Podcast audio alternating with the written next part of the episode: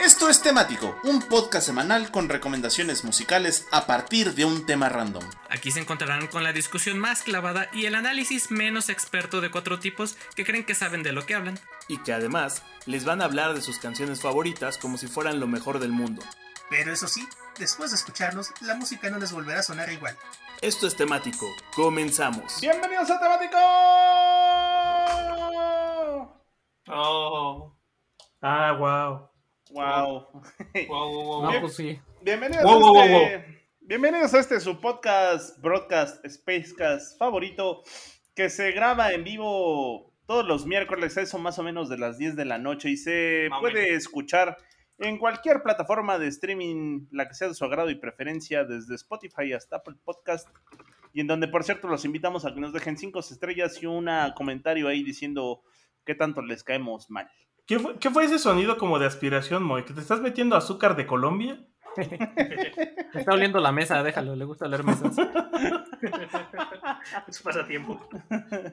Sí, es mi pasatiempo. Ya habíamos hablado de esto, Doc.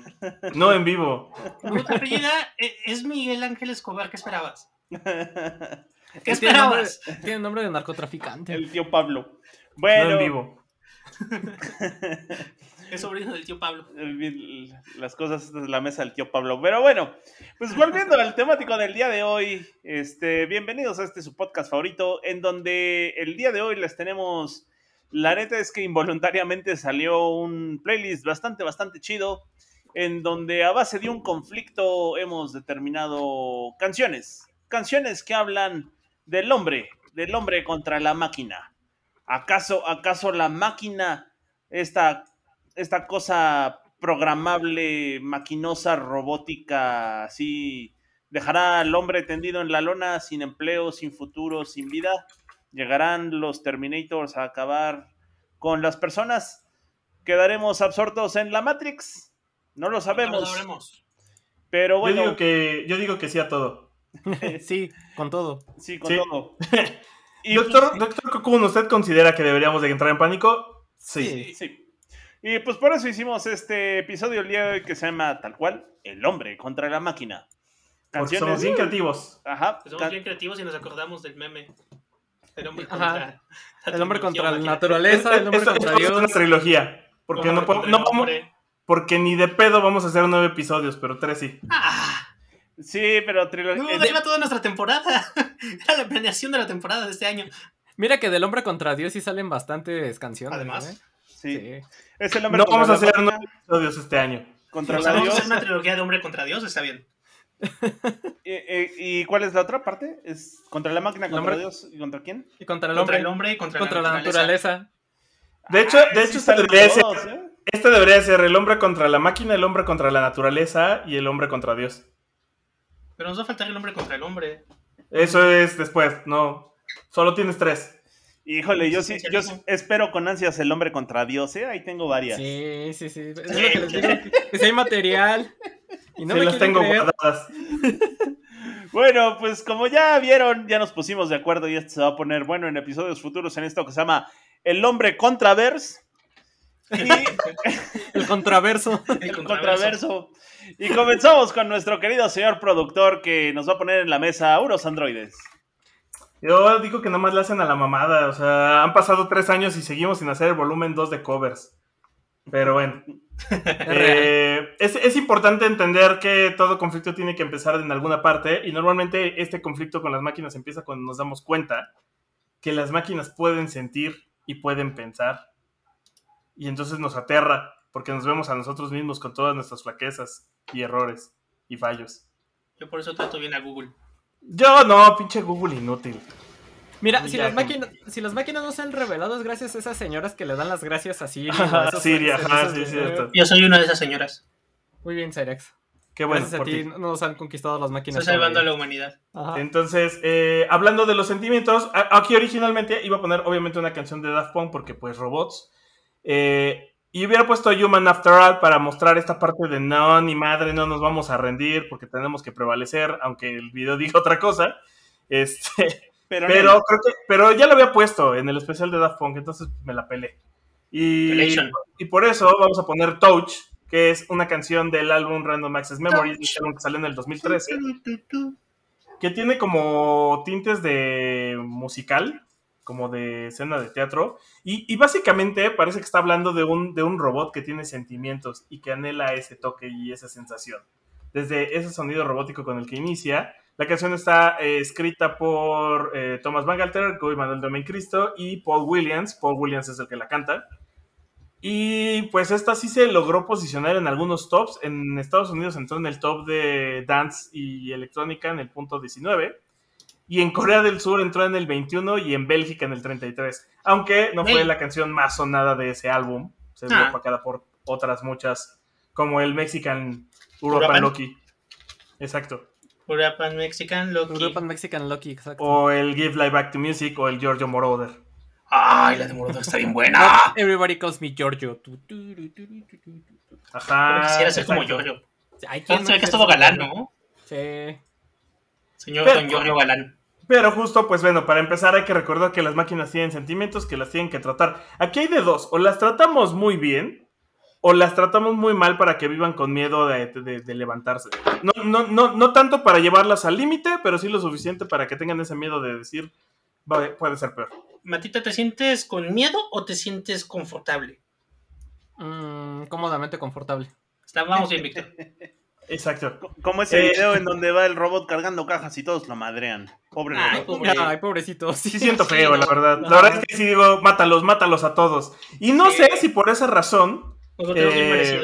Black Mirror haya lanzado ese episodio llamado Met- Metalhead, donde ¿De los básicamente es uno de esos robots el que se vuelve loco y mata. Son todos, ¿no? Pero son como robots estos... Sí, sí, sí, pero son todos, son todos los robots de perro que hay. Ajá. Ajá. Se vuelven locos, no uno. O sea, todos los. Se lo ganaron. Y Sí, como sí, por la- ahí ya, ya destruyeron una guitarra, pues le damos paso al Moik. Bueno, pues hablando de, de robots, veníamos de los androides de Daft Punk y vámonos con los Ay. que serían sus papás, abuelos o tatarabuelos. Papaces. Sus abuelos es... Sus, pa- sus papás son suyos de ellos. Sus papás es... El primer este, sistema operativo. el, El, el beta. el beta. Ah, yo Vámonos. pensé que esta lo había puesto Puy. Pero qué rolón, No. Moik. Sí, Sí. No, se lo chingó, ya sabes cómo es Moik, güey. Ujú. Chingarse rolas es es su pasión. Ajá. Pues vámonos con una dosis de eficiente sin hopa del alemán. Eficiente sin hopa alemán. Ya. Escuchamos eficiente sin pop alemán. Vámonos con nada más y nada menos que Kraftwerk. Kraftwerk, que ya hemos hablado mucho de ellos en este podcast porque somos harto fans. O sí, y- y vámonos con esta canción que se llama, eh, en inglés se llama The Man Machine, pero que en alemán ori- originalmente es The Men's Machine. Y The Men's Machine viene en el disco que se llama justo así, The Man Machine, en su El versión en inglés, o eh, The Men's Machine en su versión en alemán, o El Hombre Máquina en su versión en español, pero en El la hombre versión- machín. el hombre machín, el, el, el, el cuate machín en su versión de Ah. barrio. Me parece bastante misógino el título y tu selección de música. O el baile alemán en la versión del señor Coconut. Y bueno, El sonidito la- alemán. la- las dos versiones del Man Machine eh, vendrían siendo técnicamente el séptimo álbum de estudio de esta icónica banda de música electrónica que se llama Kraftwerk. Y saldrían en el año de 1978, 1979 en algunas versiones, pero en general en 1978. Y es uno de sus discos más conocidos, más famosos y además más aceptados. Los queremos mucho porque trae a The Robots, trae eh, Metropolis, Das trae Model. de- Das Model, trae Das Neon Model, Lights y Neon esta Lights. que es Man Machine, ¿no? Y la neta es que Machine. pues el disco son seis tracks, son seis tracks fabulosos. Y por lo regular, pues como son poquitos tracks, todo el Man Machine, pues cuando están en concierto se lo echan completito. Ay, sí. Sí. Con VRD Roboter. Sí, y entonces, pues la neta los queremos mucho a los, a los tíos Kraftwerk, aunque ya se haya muerto uno. Ay, ya ni me digas. Sí, sí, pero todavía los queremos. Se descontinuó. Se Se descontinuó. sí. Y, Lo dejaron, le dejaron de darle soporte. exacto, ese, se fue a su sundown. Exacto. Y bueno, pues cuando saldría este disco, eh, la neta es que en su época lo vieron raro, pero con el paso del tiempo le fueron entendiendo y dijeron, ah, sí, es un disco hasta de culto. Eh, no es un Sí. disco, no es un disco conceptual, aunque lo pareciera, pero eh, sí, sí tiene mucho este sentido de que, por ejemplo, al menos eh, habla de dos temas básicamente. El primero son máquinas, computadoras, y el segundo son lo que vendría siendo como esta vida cosmopolita del futuro, pues, como temas de Neon Lights o de Model, ¿no? Y, Cyberpunk bonito sin distopía.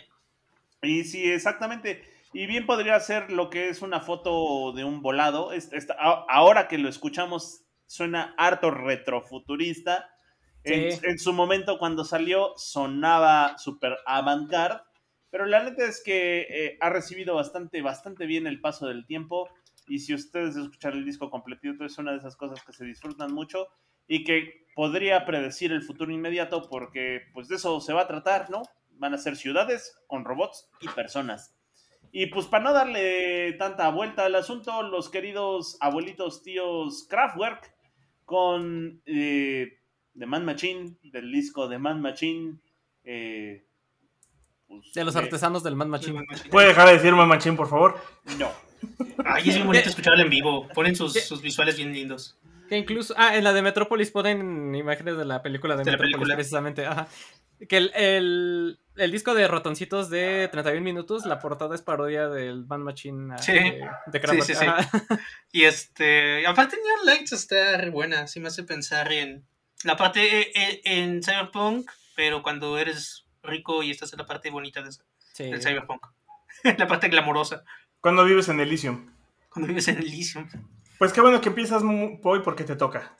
Qué bueno que empiezo porque me toca.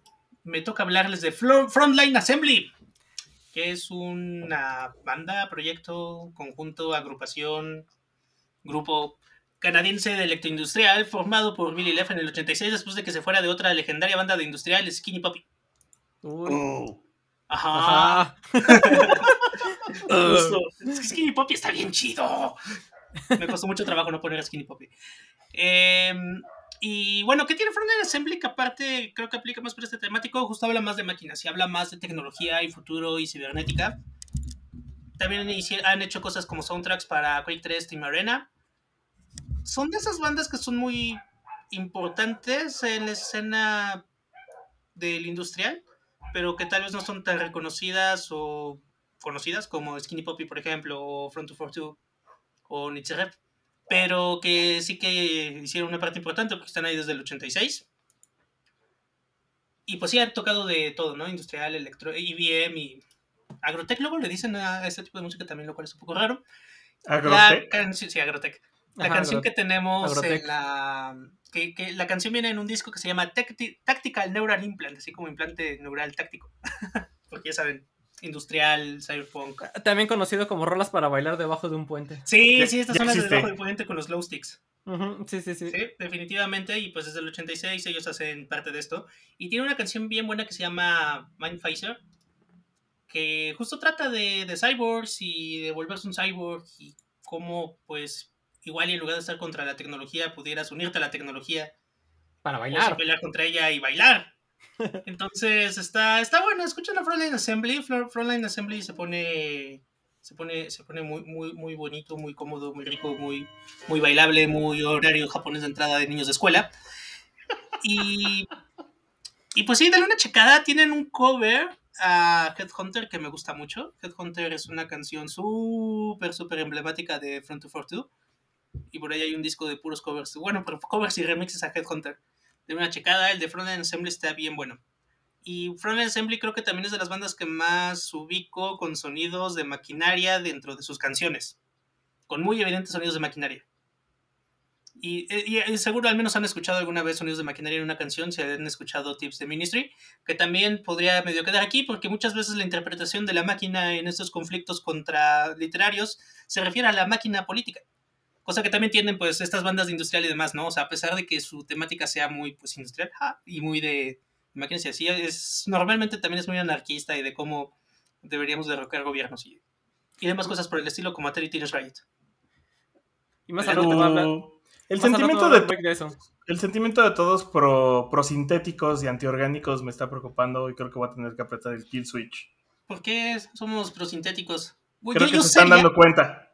sería el primero en anotarme en la lista de implantes, Pues, pues vas. de aumentos. Sí, sí, sí, yo sí sería un aumentado más. Pues vas, ya está. Implantes de boobies, va, órale. Jalo también. Cibernéticas. Sí.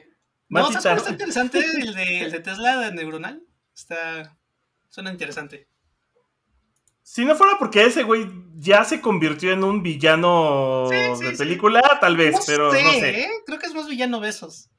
No, los dos Los están dos. igual. Sí, sí, sí, man. Besos es más turbio porque habla menos. No, pero Besos es más soquete, porque además por ahí hay una nota de cómo le hackearon el teléfono a un gobierno iraní o de Arabia y lo hicieron de la forma más estúpida, así que muy brillante no es. Bueno, pero es el Doctor Evil. Este, pero es otro tipo de malo, es, es malo que da risa. El otro es malo que debería preocuparnos. Ajá, el- El otro es Lex Luthor. Ajá. Oye, Ajá, pero Lex en, en Luthor la pagaba Liga, bien. en la Liga de la Justicia sabemos que Mark Zuckerberg es Lex Luthor. Ah, ¿sabes qué? De hecho, hace, hace Sí, esa comparativa de que decían que, que Besos era Lex Luthor y alguien decía, no, no, no, no, en LexCorp pagaban bien. y en Amazon no. Así es que no me vengas con eso. En LexCorp le pagan bien a la gente. En LexCorp sí los dejaban ir al baño. E- Eso es un buen punto. No, Matita, sí, vas. adelante. ¿Qué hubo? Pues vámonos con otro clásico. Deja de hablar de pagar bien, Matita habla. Tú no le hagas caso. Ya man- Mike estaba hablando del Man Machine. Vámonos con otro clásico de los 70s que es eh, Welcome to the Machine de, de Pink Floyd. Que es esta canción que viene en, el álbum, en su álbum de 1975, el ya legendario Wish You Were Here, que es uno de los mejores discos de Pink Floyd. Ahí lo es, eh, de seguro lo reconocen ustedes. Es esta portada mítica en la de que un hombre está saludando a supuestamente a otro hombre, que es un maniquí que está en llamas, ¿no? Y que Hola, pues. Ajá, hola, hola, hola, ¿cómo está? Eh, ¿Cómo decía la cabrita? ¿La llama? ¿Hola qué hace? Hola, ¿qué hace? Vengo vendiendo aspiradoras de puerta en puerta. ¿Desea Sí. comprarme una? Y. Ay, que tengo un... Qué güey, por ahí tengo una playera con esa portada, pero no me la puse. güey. Sí. Bueno, el Wish You Were Here es el noveno álbum de estudio de, de Pink Floyd, que se lanzó en septiembre de 1975 y que contiene eh, material que grabaron durante su gira de Europa de eh, 1974 en los estudios de Abbey Road, en estos míticos estudios, ¿no? Y eh, si bien eh, la temática expresa, ahorita les voy a platicar un poquito de por qué eh, tiene temáticas de contra la máquina o de esta cosa del hombre contra la máquina, pues eh, también explora la ausencia, que en este caso es la ausencia de Sid Barrett, que pues en ese caso ya les... eh, que serán a como 10 años de haber dejado la, la banda, porque salió como de ahí del 68, del 69. Entonces tenía poquito, como unos 8 años que había dejado este, Pink Floyd. Y como que les pegó la nostalgia y dijeron, bueno, pues vamos a hacer un, eh, un disco homenaje a, a Sid Barrett, ¿no? Que ya en ese entonces ya tenía los problemas mentales que tenía, se le habían agravado y pues, bueno, no lo hicieron como homenaje a él. Que en parte, pues las sesiones de grabación se les hicieron un poco complicadas, ya que pues eh, Roger Waters tiene con estas magníficas ideas que ya se le ocurren desde ese entonces. Magníficas entre comillas, porque pues luego resultaban muy laboriosas, pues resulta que eh, él tenía, tuvo la idea de Shine on You Crazy Diamond, que es esta canción con la que abre y cierra el disco. Dijo, bueno, ¿por qué no la partimos en dos? Que abre y que cierra el disco y a la mitad echamos todo lo demás, ¿no? Y eh, todo lo demás ahí en medio. Y justo esta canción de Shine on Crazy Diamond es un homenaje a, Sid Barrett, ¿no? Que eh, justo él se presentó cuando estaban grabando el disco en los estudios de Abbey Road. Y eh, pues ahora sí que a la banda se le, le costó mucho trabajo reconocerlo porque pues ya estaba todo cambiado de aspecto y ya estaba más llenito, ¿no? Que incluso creo que hasta falleció hasta este milenio apenas, pero creo que incluso fue por problemas de diabetes, una onda así, ¿no? Entonces por eso también ya, ya tenía algo de sobrepeso para ese entonces. Y eh, bueno, ya les contaba eh, la portada del disco, que es esta mítica portada donde está un cuate saludando a otro en llamas. Y pues esta portada la hizo Storm Torres, ¿no? que es un artista muy famoso que también ha hecho eh, portadas como El lado oscuro de la luna y otros. Ah, chido. Básicamente varios de Mars Volta. Y también los, los primeros dos de Mars Volta también los hizo él. ¿Qué más? Pues sí, este, dicen que, bueno, este es el segundo disco de Pink Floyd en abordar una temática conceptual que fue escrito ya por Waters, que aquí ya era cuando se le empezaba a subir y que todo culminaría con el The Wall y la, la posterior pelea que tuvo con, con los de la banda. Y que justo él intenta reflejar este sentimiento de, de amistad o de camaradería que había entre los miembros de la banda, así como si nosotros sacáramos un, el temático de la nostalgia el siguiente, la siguiente semana y que habláramos de, ay, ¿se acuerdan cuando empezábamos el temático que todos nos llevábamos bien? Pues así más o menos, ¿no? Uh, Ujú. Y Ya eh, ya llovió.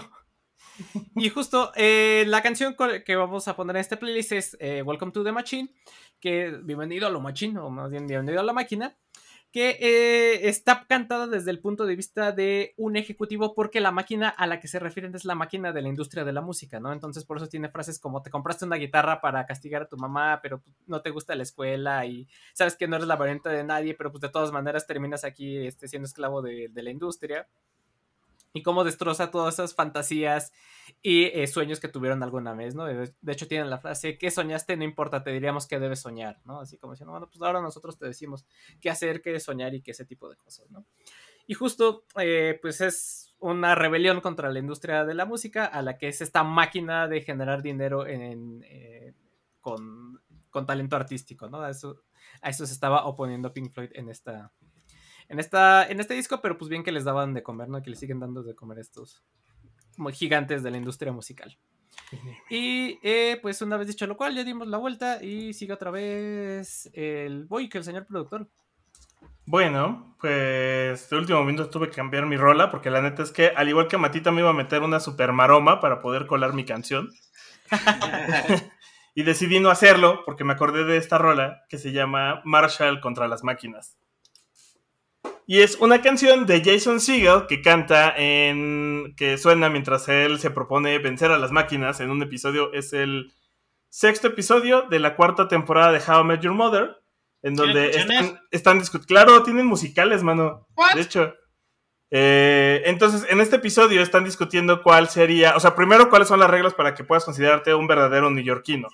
Y entonces ponen cosas como eh, el llorar en el, en el en el metro sin que te importe lo que digan los demás, matar una cucaracha con la mano o robarle el taxi a alguien más que lo necesite. Y después de eso ah, sale la conversación de que uno de los amigos de alguien más está en un restaurante junto a Woody Allen y entonces deciden que van a viajar para ir a verlo. Y para comprobar que uno es mejor New Yorker que el otro, cada uno toma rutas distintas, ¿no? Te decide ir por el autobús, este, Lily dice que el metro es más rápido y justo Marshall dice que él puede vencer a cualquier máquina porque el hombre siempre va a poder contra las máquinas. Y mientras va avanzando, esta canción va narrando cómo Marshall se ha enfrentado a las máquinas muchas veces, como esa vez que peleó con el tostador, o cuando tuvo que pelear contra la máquina de cable por primera vez, o cuando tuvo que pelear contra la máquina de cable por segunda, vez. vez. Ajá. Entonces, básicamente es eso, es la voz de Marshall en un estilo country folk cantando su historia de El hombre contra las máquinas. Y nada más para hablar un poco de Jason Segel, eh, pues aunque no es actor de musicales, de teatro, sí está como muy clavado en eso. Y lo habíamos mencionado cuando pusimos la canción de los Muppets de Man of or Muppet, que la había escrito él, y que siempre ha hecho justo como estos shows musicales, que también lo hace en How I Mother, dos de los musicales que existen en el, en el programa son escritos por él.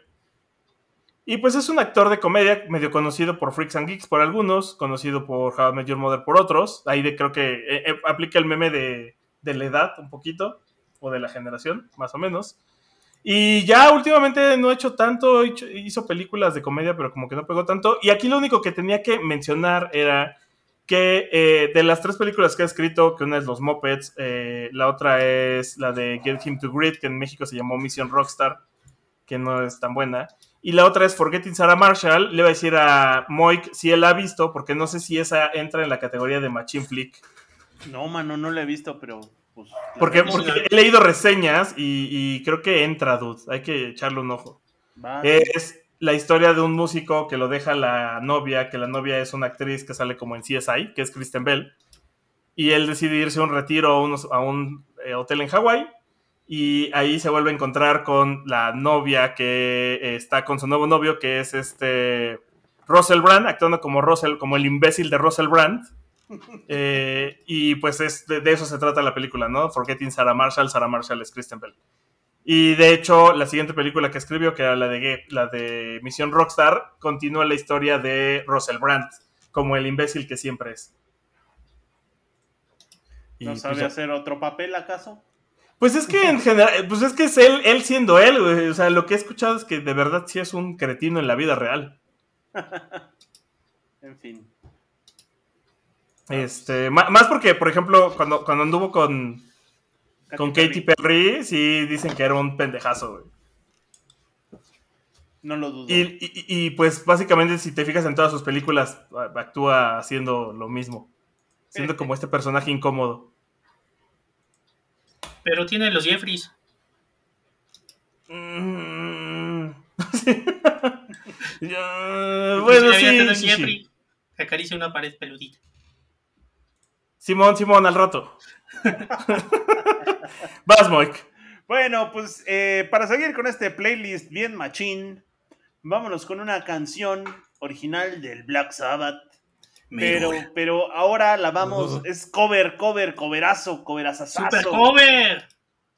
Interpretado por esta linda banda sueca, que no es ABBA. Oh, Si alguien podía hacer algo de Black Sabbath un poco pop, eran los suecos. Eran los suecos. Es-. Ya tuvimos esa plática, ¿no? De que los suecos han dado grandes bandas de Sí, rock. los suecos hacen buen pop. Sí. sí. Y, Güey, ya es muy buen pop. Vean ese documental que se llama justo, este, es pop, en, pop, sí, en sí, el sí. capítulo de Suecia. De Suecia. Y, y claramente pueden entender por qué los suecos pueden hacer pop y metal al mismo tiempo y no tienen pedo. Y albóndigas y muebles. Y albóndigas y Y muebles. albóndigas. Y ganarnos en Counter-Strike. Bueno, pues vámonos con los Cardigans. Este, gran banda, por cierto, de los Bandota. 90s, 2000s, ajá. Con un cobrazo a, a, Iron- a, este, a Black Sabbath, que es Iron Man. Y- Sí, sí, justo eso, esa, esa canción que es famosa porque Vivi and Butthead la tarareaban. Eh, y, que ha, ha, sido reversionada N cantidad de veces por amantes de Black Sabbath. Y que justo aparece. Y Marvel. sí. Y que justo, justo, aparecería en el, en el First Band of the Moon, on the Moon, que es el tercer estudio de los, el tercer álbum de estudio de los Cardigans allá por 1996. Y nótese que los Cardigans son harto, harto fans de Black Sabbath, porque en ese disco en específico, en el First Band on the Moon, este, está esta canción que se llama Heartbreaker. Y si ustedes prestan atención, Heartbreaker, melódicamente, y sobre todo se nota mucho al final de la canción, este, se avientan unos acordes eh, súper, súper, súper emparentados a Black Sabbath, de Black Sabbath, que saldría en el disco Black Sabbath. ¿Puede dejar de decir De la Black Sabbath, por Black favor? No. Escrita por Black Sabbath. Sí, que, que es, es. Y pues unos tracks después se avientan justo el cover de Iron Man, ¿no? Y la neta es que está súper chida esa, esta, este cover. Es un cover súper sofisticado de, de la versión original. Vale mucho la pena que lo escuchen y lo disfruten y le den todo. Y bueno, de que, ¿por, qué, ¿por qué Iron Man entra eh, en este episodio del hombre contra la máquina? Pues eh, porque, espero sin spoilers, porque para eso está justo la canción Porque quise. porque quise, porque se podrán dar cuenta eh, ahorita que escuchan la canción, esta triste y fatídica historia en donde, tal cual, como, el, nadie lo quiere ya. como este episodio lo plantea, el hombre, un hombre va a pelear contra la máquina y toma la barbón cuando pelea contra la máquina son la máquina contra el hombre, que es una incomprensión ahí horrible y pues triste e irónicamente el mismo hombre es la máquina en sí misma o la, máquina- o la máquina en sí misma es el hombre. ¿no? Un poco Entonces, oxidadito, pero sí. sí, ¿De eso se trata la canción? Ya me Sí. hice bola. No, del superhéroe. No se trata de un millonario que crea una armadura para escapar de un secuestro. He de haber parecido un idiota. pues, lo bueno es que te das cuenta ya y vas a poder ir a morir con el conocimiento real. pues, pues irónicamente hasta... En mi lecho de muerte, hijo. Iron Man se trata de la lucha del hombre contra la máquina. Y de cómo la máquina vence debido a que el hombre la abandona. Ajá, y, que, y que cae en su incomprensión. Que está en mi lista de, de la trilogía de máquinas metaleras: Iron Man, Painkiller y Metal Heart. Sí, sí, sí, sí, tal cual. Todas esas podrían ser hombre contra la máquina. Sí, sí, sí. Y bueno, pues, pues justo, ¿no? Eh, esta canción no tiene nada que ver con Iron Man de, de Marvel Comics hasta recientemente, Hasta que la pusieron en la película. hasta, hasta que la pusieron en la película, pero en realidad... Eh, Hasta que más bien alguien en un cómic como por ahí del 2014 dijo Sí, que era la canción favorita de de Tony Tony Stark. Stark. Es la canción favorita de Stark. Sí, eh, sí, en un cómic y de ahí lo tomaron para la película. Yo pensaría que era institucionalized. Tardar- tardaron 50 años en ligar el- la canción con el cómic, pero bueno. Ah, con B. Pero al fin llegaron. Ajá. Pero al fin Pero llegaron, mano, eso es lo importante. Sí. llegaron, a, de cómics. llegaron a la luna, como justo se llama el disco de los Cardigans, First Band on the Moon. Y pues vámonos Descansó. con, con justo eh, Iron Man, coberazazazo a Black Sabbath con los Cardigans de su disco, de su tercer disco, el First Band on the Moon del 90 y, ¿qué? 6, 7, ya se me olvidó. Pero bueno, Es antes que el. Gran Turismo, ¿no? sí, es antes que el Gran Turismo. Gran Turismo como es bueno. Sí, no, los Cardigans son una bandota, o sea, por donde le busques. Ay, qué bandota Va- también es la que sigue. Vas, Poy, a inventarte Sí. palabras. No, no, no, está buenísimo. Porque ¿por qué conformarte con ser el Iron Man cuando puedes ser el hombre tanque, dude? El hombre tanque, porque así se llama esta canción, Panzermensch. Al chile, en cuanto lo dijiste, lo único que pensé fue en ese video raro que anda rondando por TikTok y Instagram del güey que es una moto, pero es de carne. Ah, sí, se le. Es perturbador. Que vaya dato perturbador. Vaya dato perturbador. No, pues esta canción habla del hombre tanque y está bien chistoso y lo quería poner para hacer esta, esta- este chiste. Pero en realidad el hombre tanque, pues, por lo que estoy leyendo en los Es como le dicen a tu compa el gordo. dice mi compa- tu compa el gordo, está bien tanque, resiste. Está bien tanquecito. Lo De hecho, la composición de este temático está rara porque somos tres tanques y un soporte. No sé cómo logramos empujar algún carril. Hola, soy Yo soporte. yo- yo soy DPS, mano. Ah, ¿tú cuál vas a ser de pez? También eres No. tanque. Lo siento, Víctor, eres tanque. Te falta mucha velocidad. Y bueno, no, pero ya, este, según esto es como slang alemán gótico para el tipo que baila industrial así haciendo como el zapateo. Ajá. Como lo, como lo está ilustrando Matita, como lo estoy ilustrando yo en la cámara. Si nos están escuchando solamente y no ven la cámara, imagínense al cuate que da como, si vieron Invasor Sim, que baila un poquito como gas. Y si vieron los Simpson, imagínense cuando están distrayendo a la mamá de Bart. O cuando está la gente en el, en el Lollapalooza. Escuchando Ándale. los Smashing Pumpkins. A los adolescentes ahí, Ajá, todos motivados. todos motivados. Todos sad. Todo sad. Y es de una banda alemana, de también música electrónica, que como decía Matita, pues es una bandota. Qué bandota en Tienen, One. tienen muchas canciones bien pegajosas, justo se llaman And One. Eh, pues a qué le dan? Le dan al IBM, le dan un poco al industrial, le dan al future pop, al new wave. Lo reconocerán por, por ejemplo, tiene una canción muy pegajosa que se llama Military Fashion Show. Sí, súper pegajosa. Y pues, la, la canción originalmente pues es electrónica, ya sabes, ¿no? Acá todo baila, bailable. Pero por algún motivo sacaron un video donde la tocan versión rockabilly. Por motivos. se, pone, se pone muy random. También tienen Technoman, que es otra canción que pudo haber entrado aquí por el mero título. El hombre Y- tecno. El hombre tecno. Ajá, y aparte el hombre tecno está gracioso porque habla de un tipo que se quiere sentir Tecno. nazi Ah, y bailar tecno porque piensa que los nazis son cool, pero la gente se ríe de él. Y bueno, pues esta habla de un hombre panzer, de un hombre tanque, que baila muy divertido y baila todo el tiempo sin que detenga la fiesta porque le encanta estar bailando. ¿Es no acaso el. Tecnovikingo? Ándale, Uy, el Tecnovikingo Tecnovikingo. es un ejemplo del Panzermensch de, de, de esta canción.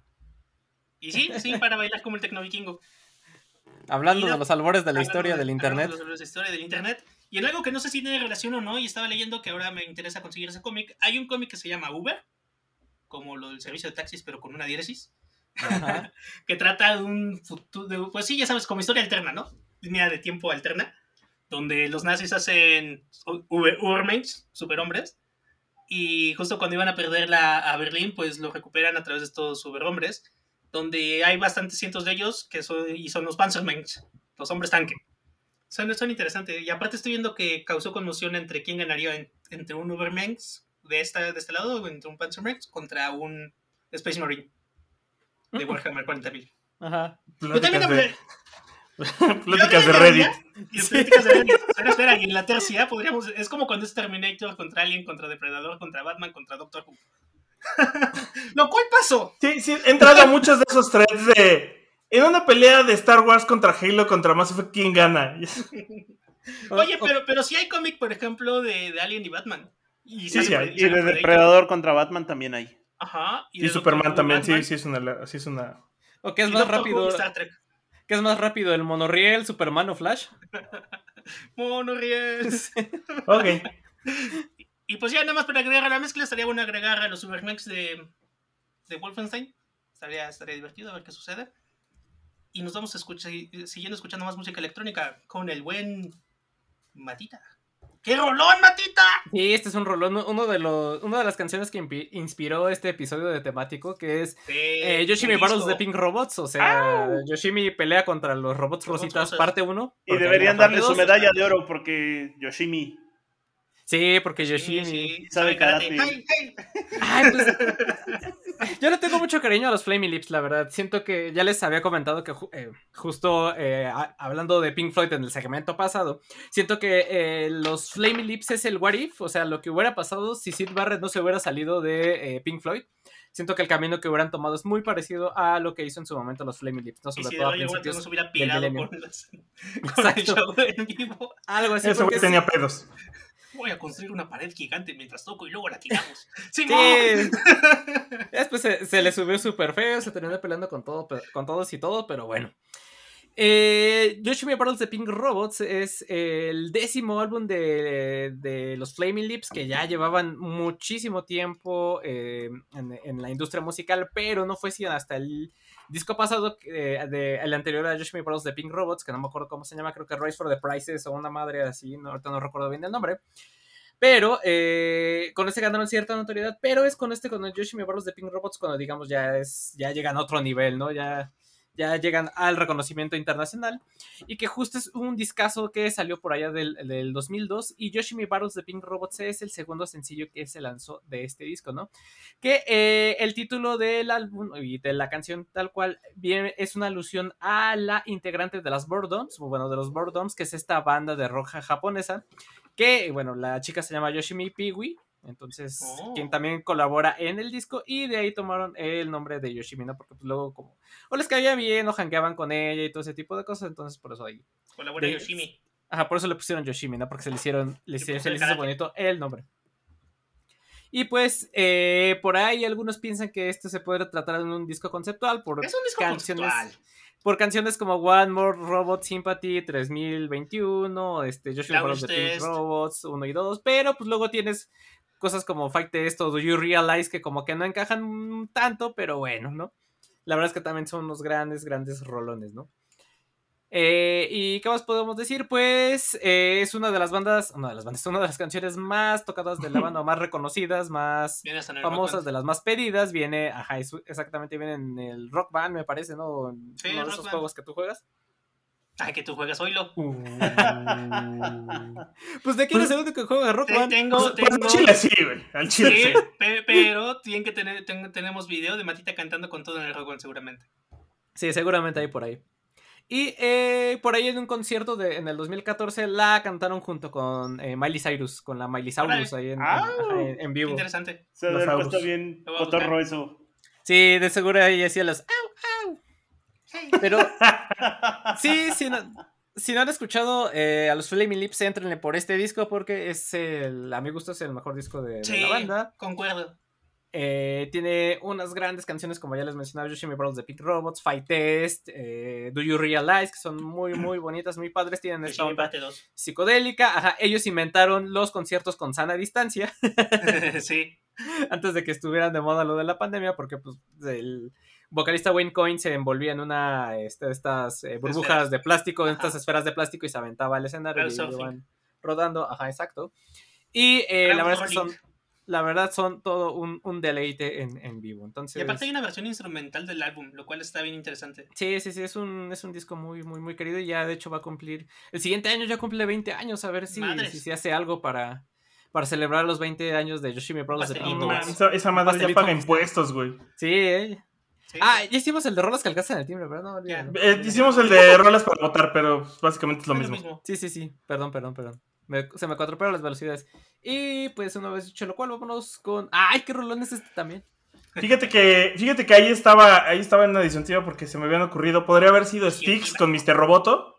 Domo arigato, Mister Mr. Roboto. Robato. Originalmente, eh, aquí venía una canción de Adventure Time, que era la de Ah, Obimo. Ajá. juega consigo mismo. Pero, pero fíjate que viendo esto del conflicto del hombre contra la máquina, me pareció perfecto poner esta canción, que es Video Kill de Radio Star, porque básicamente ejemplifica lo que sucedió con la tecnología desplazando a otros puestos. Eh, ya estamos hablando de que Video Kill Radio Star es famosa por haber sido el primer video que emitió MTV. Y MTV. básicamente el mensaje era ese, ¿no? Que el video ha matado a las estrellas de radio. Que tenías que actualizarte porque el futuro es ahora, viejo. Y luego llegó el internet que mató a la Videostar. Sí, básicamente porque eso, de eso se trata la vida misma, de tecnología que va eh, excluyendo a otra tecnología. Lo único que me, lo único que me, que me causa tranquilidad en esta guerra del hombre contra la máquina, en la cual obviamente el hombre va, va a perder, porque pues, somos de carne y nos morimos. No sé ni siquiera cómo llegamos a la edad adulta. Así te lo pongo. Y te aseguro que el día que todo pase le vamos a haber dejado a alguien encargado. Si este botón se apaga, Ajá. Aprietas este otro botón. Seguramente ese va a ser Sebas. Eh, ¿qué- pero qué- ¿Que tenía que ¿Los apretar qué? que tenía que apretar el botón, no avísenme. Güey, estaba en mi casa, te dijimos. eh. El punto es que obviamente vamos a perder esa batalla, pero lo único que me causa alegría es que a esas máquinas les van a suplir otras máquinas Más avanzadas. más avanzadas. Eh, a menos de que volvamos a- a la- al, al dilema de si el hombre debe de volverse a una síntesis con la máquina, la famosa... Los Eh, cyborgs. Sí, sí, sí, olvidé el nombre de cómo se le llama a ese punto, este, a ese nombre de cuando ya llegamos a ese punto. Eh, pero pero eh, singularidad, que es algo que hablan en Mass Effect y que hablan también en Deus Ex Y en Cyberpunk. y en Cyberpunk. Y es realmente es el camino el que seguramente va a suceder. Pero dejando de lado la parte ya me dio el down y me puse muy denso. Vamos a hablar de cuáles fueron los videos musicales que emitió MTV, los primeros videos musicales. El primero fue Video Kill de Radio Star de The Buggles. El segundo video fue You Better Run de Pat Benatar. Uy, Pat Benatar. Podría entrar en el siguiente episodio, ¿eh? Sí. Sin broncas. Siguiente. Eh, sí, sí, sí. She Won't Dance, She Won't Dance With Me de Rod Stewart, eh, You Better You Bet de The Who, Little Susie's eh, of the, On the Up de PhD, We Don't Talk Anymore de Cliff Richard, Brass in the Pocket de Pretenders, Ten Hills de Todd Rundgren, que ese sí no lo ubico para ni madres, Take It on the Run de R.I.O. Speedwagon y Rocking the Paradise de Styx, justamente fue el décimo video que se emitió ese primer día de MTV. Por ahí estuvieron Iron Maiden de Iron Maiden, este, Mr. De la banda Iron Maiden, del disco Iron de la Maiden. banda. Deja de decir Iron Maiden. No. Eh, Oliver Sarmi y Elvis Costello.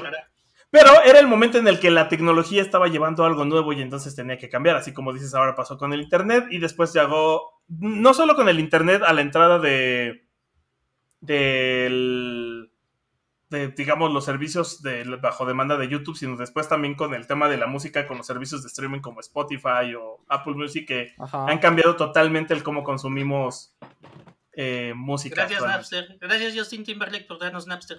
¿O cómo era? Que Justin Timberlake nos dio Napster. Sí, ¿no? ¿No viste la película? Según la película de, ajá, de Social Network, sí. Salía Les Luthor. Ajá. Pues mira, según la película de, de Talent Job, fue este Seth Green. Seth Green. Yo nomás les dejo ahí el dato. Y pues vamos con Moik. Pues aquí vámonos con eh, el pináculo del hombre contra la máquina. Pero, pero, ese, pero ese es una máquina social, güey, ¿no? O Ya sea, hablamos de la máquina social, de que la máquina Ajá. es el gobierno. No, pero ver, caso a... Déjame aventarme mi maroma, güey. Y aparte, esta rola, esta rola tiene contexto al respecto. Sí. Que ahorita va a dar Moik. uno, huevos, dos, échate tu maroma. No voy a spoilerear a Moik, estoy de acuerdo con lo que va a decir. No, no es ninguna maroma. Está, Sí, no, no, es no. legal, ajá. Sí, legal. 10 de 10. Sí.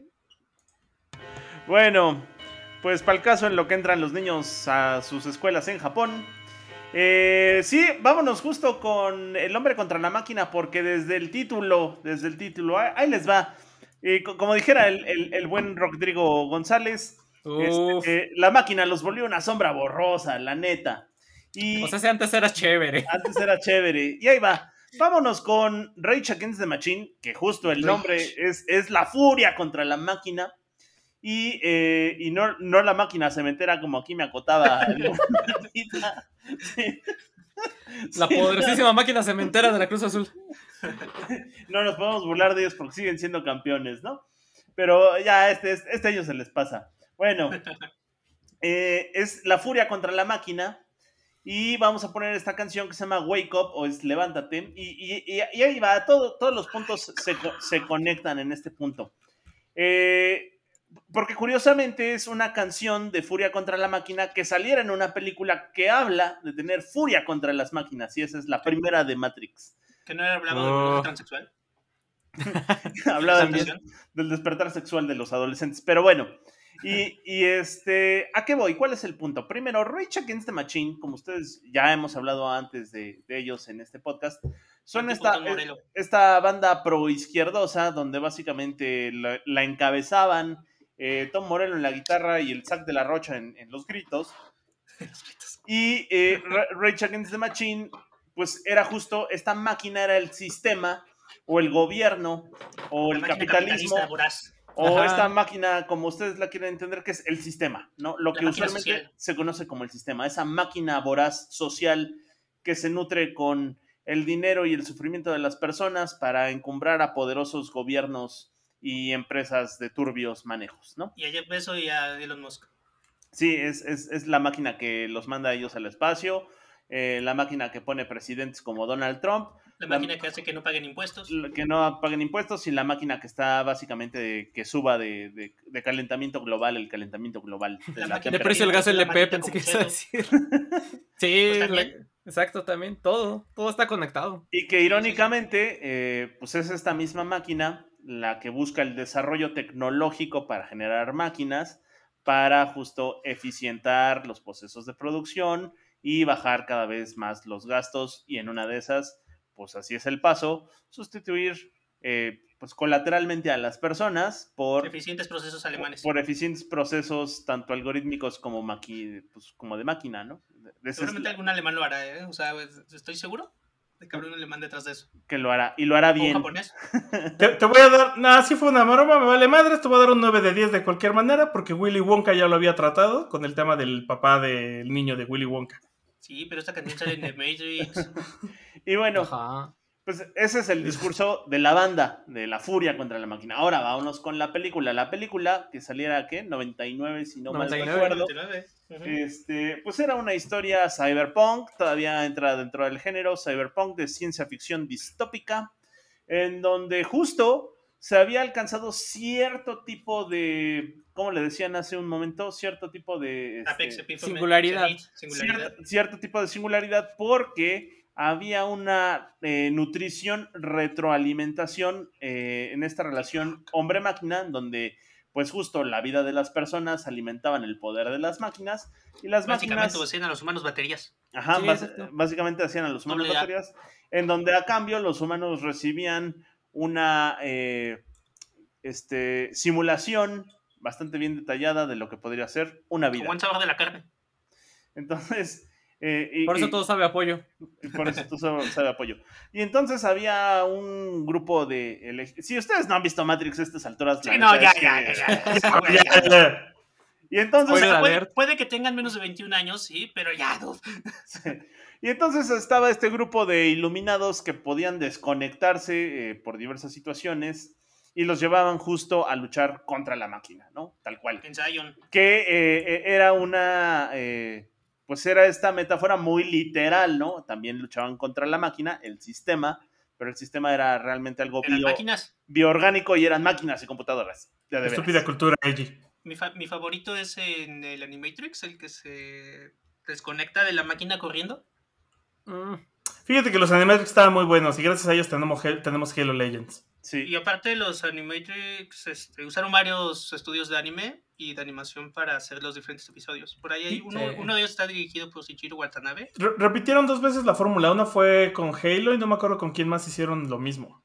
Sí, pero, pero justo acá pues hay uno que está hecho por el director de Cowboy Bebop. Por eso es lo, es lo mismo. hecho- Hicieron la misma fórmula. Sí. Bueno, de los Animatrix, yo les recomiendo el del tren. Ese es mi favorito. Sí, también. Bueno, pues ch- échenle. Y entonces, eh, pues de eso iba la película. Vean Matrix. La primera, Sí. básicamente. Si ya quieren ver las que vienen después, eso no ya es su bronca. Las otras no existen. Eso y además, y sí, además es avaricia, literal. Matrix está bien, ve Revolutions y Revelations. Es avaricia. Y, no, y, y ni siquiera se asomen por la 4, ¿eh? Porque ya salió ahí como algunos Ah, ¿sí? este, ¿De resúmenes y... No, no. O A mí sí sea, me gustan estéticamente. Es de esas películas que puedes ver por disfrutar el trabajo estético. Ajá, estoy de acuerdo con el Pai. Y el trabajo de dirección de fotografía y cámara e ignorar todo el plot. Pinche estudiante de comunicación de primer año. ¡Dude!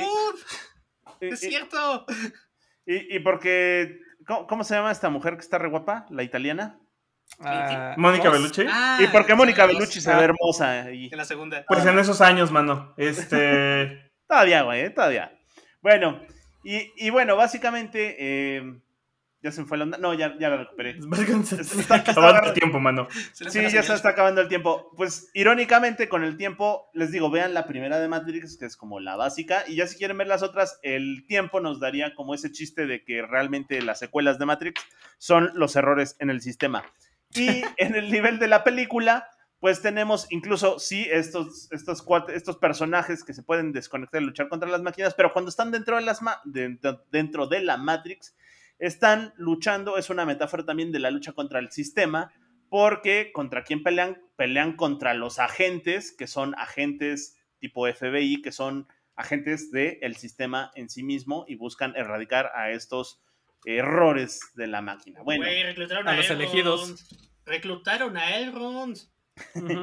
Y pues para pronto, con esta película acaba con esta canción de Rage Against the Machine que se llama Wake Up y en donde el punto en donde se juntan ambas cosas es que en la vida real, en este, en este discurso de pelear contra la máquina que es el sistema, solo lo único que puedes hacer es levantarte y en la película pues hablaba justo de que ya toda la banda se había, ya, ya habían encontrado la manera de cómo poder empezar a desconectar a las personas de la Matrix y que se iban a levantar.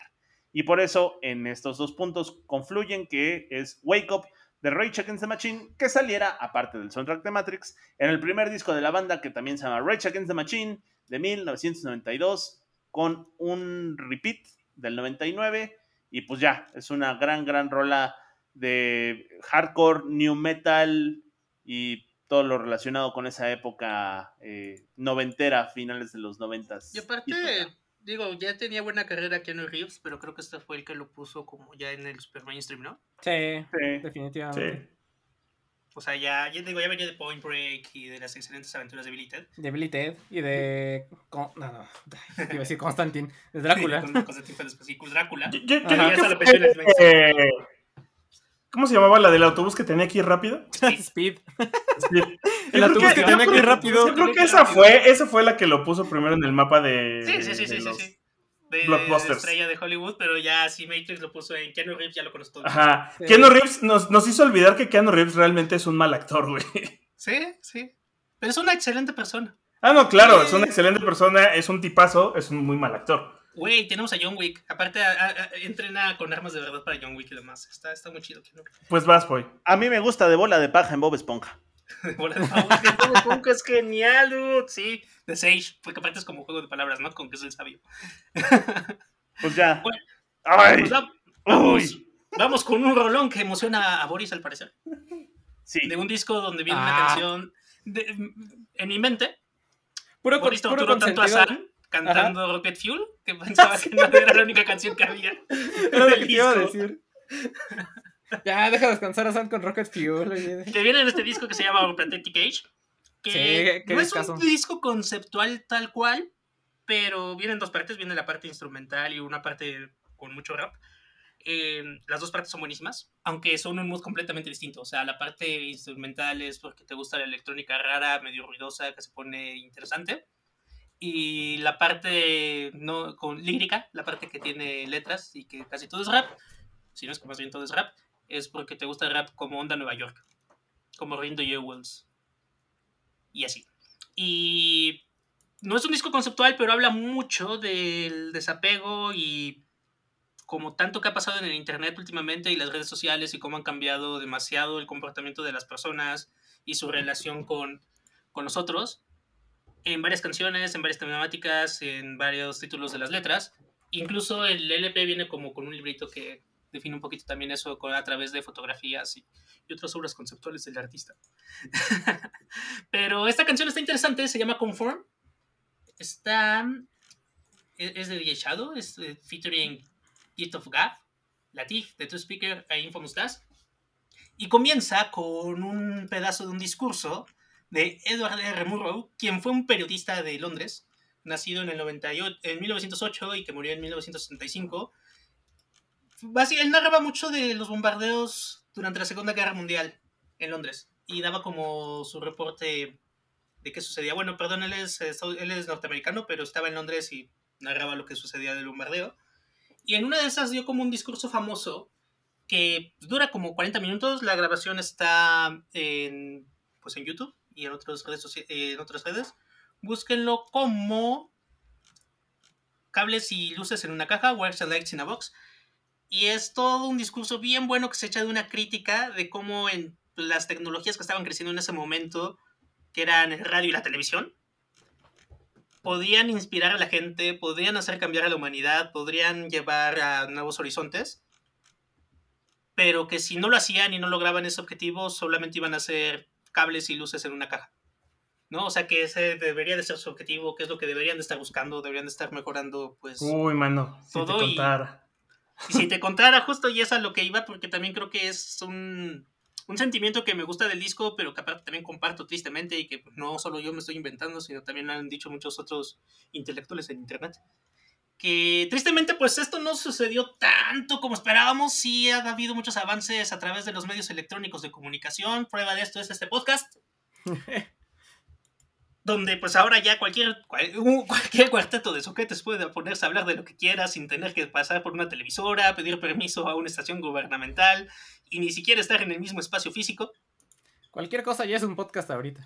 Cualquier cosa es un podcast y ya cualquiera lo puede escuchar y como dijera los Chemical Brothers en geografía siendo todos uno, pero a la vez también se ha vuelto como una especie de edad media digital donde ha prevalecido mucho pues la ignorancia, el aplastamiento de derechos, las teorías de conspiración y qué, qué raro y qué interesante, ¿no? Como cosas que pudieron haber sido un cambio grande en el pensamiento de la humanidad se convirtieron, de cierto modo, en algo que lo ha frenado bastante, sobre todo en los últimos años y que se ha acelerado. Yo, yo creo que ya estaba fregado, solo nos ha dado esa, ese panorama de que pues las burbujas estaban... Sí, es que O antes sea, de, lo- de- de que muchos nos hemos podido salir de esas burbujas para ver las otras realidades y ver que está jodido. Pero, pero también creo que, por ejemplo, lo bonito del Internet, como hacer este divertido podcast, también ha causado que grupos como de terraplanistas o antivacunas se puedan unir sin tener que estar Ay, en el sí. mismo espacio físico, hacer más ruido, distribuir más su mensaje y hacer que ahora la gente no se quiera vacunar, aparte de que se estén, se muriendo, que luego lleva situaciones bien extremas. O sea, creo que he visto más de tres cuates que se fueron a vivir a la playa, güey, de la fiesta, ya sabes, que se meten todo tipo de drogas ilegales, pero que no se meten la vacuna por precaución porque no saben qué trae. True story, es así como tú. Sí, el, el tema de la vacuna no es un tema de opinión, es, es ciencia y es lo Sí, que es, sí. es un hecho. O sea, Pero no es ese algo es el que... punto, o sea, el internet nos ha hecho dudar, ha hecho que muchas personas duden de la ciencia. Oye, de hecho, hablando, hablando creía. de ese tema, yo no sabía, y no sé si qué tan cierto es, porque es lo que estaba leyendo en la semana, que el famoso movimiento de las aves no son reales, de hecho empezó Ah, como, sí, un, ah. como un mame para demostrar que la gente puede creer cualquier estupidez, porque no Mira. era, no era cierto. Y es ¿Y como, güey, en algún momento empezó a llegar gente que de verdad nos creyó el mame de las, las aves no son reales, Sí, de que sí, Estados sí. Unidos mató a todas las aves. Y usaba Ajá. aves robot para monitorear a todos, sí, sí. No, sí está, está, está muy, muy chafa la situación, es toda una contradicción con el propósito de quienes crearon estas tecnologías, de quienes esperaron que estas tecnologías cambiaran al mundo pasara. Comenzó a suceder desde la televisión, donde empezó a volverse, y también la radio, medios para vender cosas y demás. La publicidad terminó, ha, ha arruinado mucho la vida de la gente en realidad Maldita publicidad. maldita publicidad, como por ejemplo con la industria del azúcar. Y esta canción pues habla de eso y habla específicamente también de cómo luego ya tiene una frase que me, que me, que me, que, que me, me pegó en el cocoro. Porque una de las partes que rapean dice que nadie conoce mi nombre, mi primer nombre, pero se sabe mi, mi usuario de Snapchat. ¿No? Entonces, como esto también nos ha hecho que las personas ya ni siquiera se identifiquen por sus nombres o sepan cómo se llaman, sino solo tengas esta imagen de alguien a través de lo que pasa en redes sociales y de lo que él publica y no una imagen real de cómo es la otra persona, ¿no? Y también hablan de cómo, pues, también todos tus derechos de expresión y de lo que haces, cuando lo subes a estas plataformas, ya no son tuyos. Cállate, Cyrax. Les habla la canción, literal, literal dice esa- esas, esas frases. Entonces se pone, se pone interesante, este...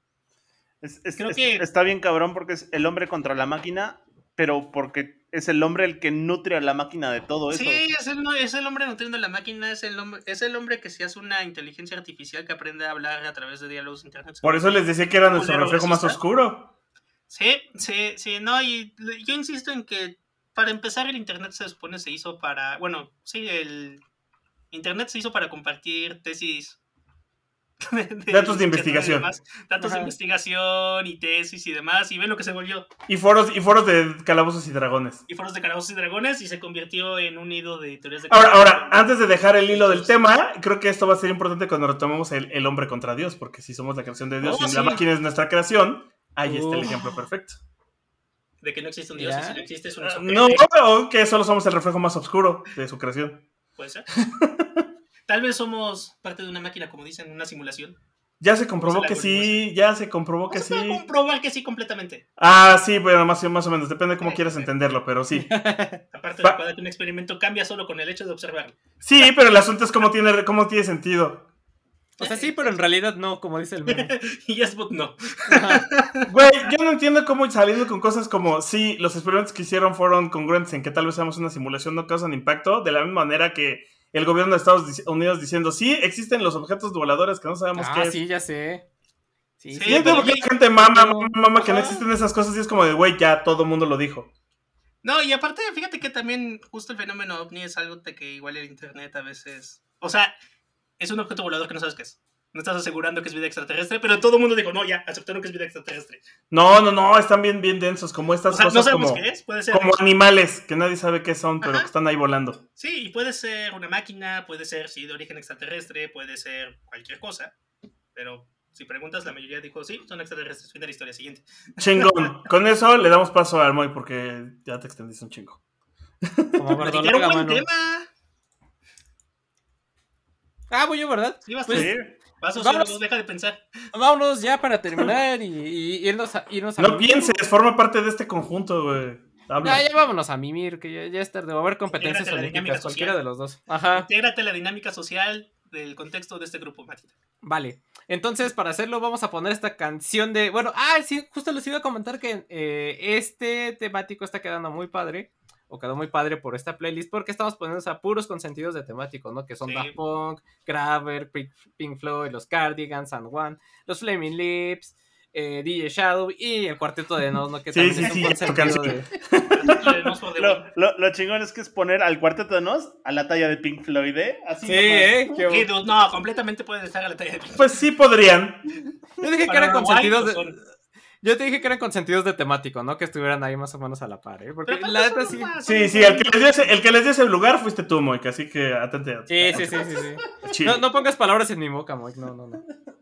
No sé, está el disco raro y Sí, la trilogía raro, sí, de, de- del cuarteto de Nos. Pues, eh, como ya les hemos hablado de ello y porque no me dio tiempo de investigar mucho, pues vámonos a decirles que pues el cuarteto de Nos es este, al principio eran trío, pero se les hizo gracioso ponerse cuarteto porque, pues, para que no machara, de originario de Uruguay, que se formaron en los 80 por los hermanos Muso, que son Roberto y Ricardo. Y que en un principio ellos, cuando estaban en la universidad, empezaron a tocar covers de los Beatles, de los Rolling Stones y de Zeppelin, ya saben lo de siempre. Y hasta que después empezaron a tocar sus propias canciones, ¿no? Incorporadas con letra, que lo padre del Cuarteto de Nos y de sus canciones son las letras que siempre tienen este humor ácido, ¿no? Este, siempre tienen ahí un, un mensaje, algo que puedes identificar fácilmente o, o ese mensaje que, que te transmiten siempre, siempre, siempre tiene algo, ¿no? Y va desde distintos temas, ¿no? Desde temas históricos, temas sociales, temas políticos, etcétera, etcétera, etcétera. ¿no? Un sinfín de, de cosas que hacen que precisamente le pongas mucha atención a las canciones de del Cuarteto de Nos y justo de su último disco que es El Jueves, así se llama, no que hoy sea jueves, si mañana es jueves, sino que el disco se llama Jueves del 2019, que es su decimosexto álbum, ya no hay nada más para que toquen, para que toquen y para que toquen, que es su disco número 16, o sea, es una larga carrerísima los que ya tienen estos compas que eh, trae eh, nueve canciones y entre ellas eh, uno de los sencillos que empezaron a promocionar fue esta canción que se llama Contrapunto para Humano y Computadora, que también este, esta surgió como inspiración para este temático, donde pues es como una de estas batallas rap de tipo freestyle, eh, una simulación de una batalla de, freestyle entre un humano, precisamente que es el vocalista de, eh, del Cuarteto de Nos, y una computadora, ¿no? Que si ustedes ven el video que está ahí en YouTube, en YouTube precisamente, ¿no? Es el cuate hablando de la computadora. Y pues básicamente es el humano le está diciendo, pues sí, no, casi casi nosotros este, te creamos, eh, tú eres, pues no tienes sentimientos, eh, eres un montón de circuitos, no entiendes lo que es este casi casi la vida o cosas así por el estilo. Y la computadora le responde así, no, pues ustedes son unos, este, unos salvajes, incultos, este eh, ustedes se la pasan peleándose entre ustedes, lanzan bombas, hacen el destruyen el planeta y todo este tipo de cosas, ¿no? Entonces es una letra muy interesante sobre precisamente lo que estábamos comentando, ¿no? De, el humano contra la máquina, ¿no? Aquí, aquí esta canción literal es un round entre un humano y una computadora, ahí pueden ustedes al, al final decidir quién quién es el que gana o a, quién le dan más puntos en esta batalla, pero sí es una canción muy interesante del, Cuarteto de Nos, que desgraciadamente pues tuvieron que suspender la gira de este disco del jueves porque... Eh, insisto, el disco se llama jueves, no que iban a venir el jueves, ah. pero pues tuvieron que suspender la gira del disco por la pandemia del COVID-19, ¿no? Entonces ahorita están en stand-by. Y pues bueno, si pueden escuchar este disco de, este, del Cuarteto de Nos, también por ahí está el Contramambo, que también es un buen disco, el Raro, que ya decía Cyrex, que también es un buen disco. y, raro además.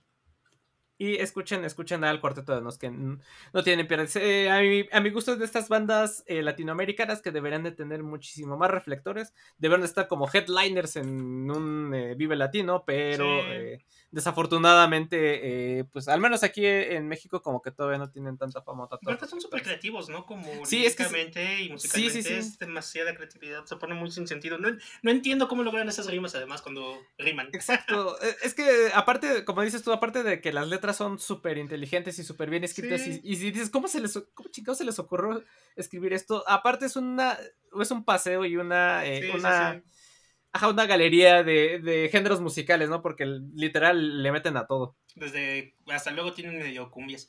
Ajá, sí, la de este, necesito una mujer, es tal cual una cumbia. Y, por ejemplo, ¿sabes qué? No, no, no, se me hace muy chistoso y muy sofisticado el nivel de humor que manejan.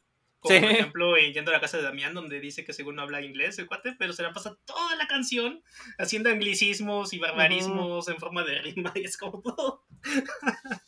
Sí, eh, tal cual. Entonces, esa es la recomendación de que se lleven de aquí de temático. Escuchan el cuarteto de Nos, que es uno de los consentidos de aquí de la banda, de los consentidos, más no que sean iguales que, que, que Pink Floyd. Tú también dijiste eso, sosténlo, cabrón. Bueno, corazón, quédate con ello, que no vean tu debilidad. en el mismo nivel. Yo sí. yo sí suscribo el comentario eh, como opinión personal. Vale, órale. Me late ahí para que te eches un, un quien vive con el Moik. Oye, sí, vamos a escucharnos el cuarteto de Nos Moik. Vamos. Pues ya con eso ya terminamos. Gracias, muchachos. Zip se acabó. Pues sí, se acabó. Muchas gracias. Escucho la siguiente semana. Bye. Facebook.com diagonal temático MX. Adiós.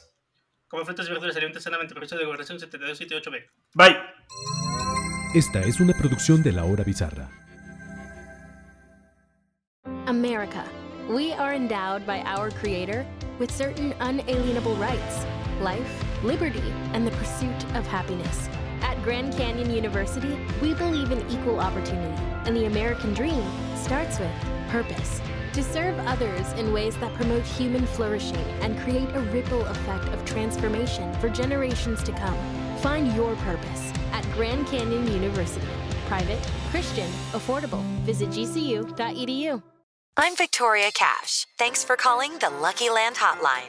If you feel like you do the same thing every day, press 1. If you're ready to have some serious fun for the chance to redeem some serious prizes, press 2. We heard you loud and clear. So go to LuckyLandSlots.com right now and play over 100 social casino-style games for free. Get lucky today at LuckyLandSlots.com. Available to players in the U.S., excluding Washington and Michigan. No purchase necessary. VGW Group. Void prohibited by law. 18 plus. Terms and conditions apply.